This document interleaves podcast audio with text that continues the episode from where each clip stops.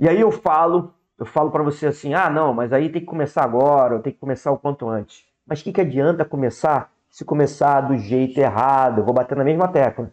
Não adianta nada você. Ah, agora então vou fazer esse cursinho aqui, esse curso aqui é excelente, que não sei o que. Cara, olha só.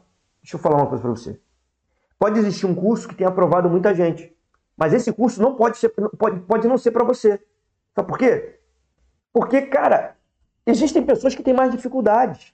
Eu estou dizendo que você tem que fazer algo diferente, porque você já tentou fazer o mesmo, porque para você fazer o Enem, provavelmente, você está no, no, ensino médio.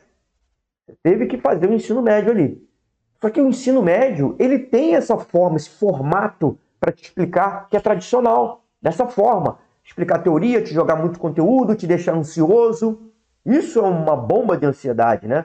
Por quê? Porque você vai vendo aquele conteúdo, o conteúdo vai se acumulando, se acumulando, se acumulando, e você não sabe como memorizar aquilo tudo. Chega na hora da prova, se sente despreparado e aí vai mal. Isso tudo já deu errado para você. Então tá na hora de mudar, velho. Tá na hora de mudar.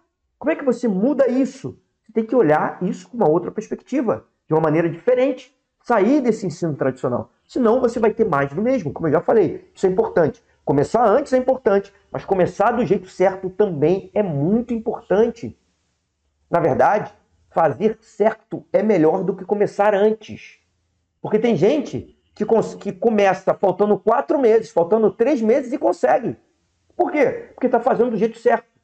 Mas só que tem gente que faz, tem um ano de preparação e não consegue.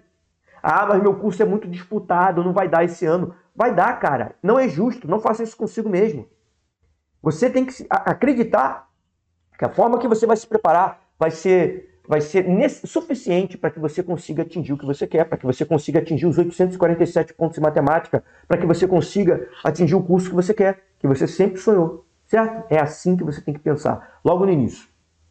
Não faça isso com você, isso não é justo. justo. Até que idade você vai tentar fazer o Enem? Eu vejo gente aí com idade, pô, começou a fazer com 18 anos e está com, já com 20 e poucos anos ainda fazendo Enem tentando o curso que sempre quis, tentando medicina, tentando odontologia, não sei. Cara, esquece isso, cara, é agora. É uma vez só, uma tentativa e você vai conseguir. Não deixe para depois. Esse é o pensamento.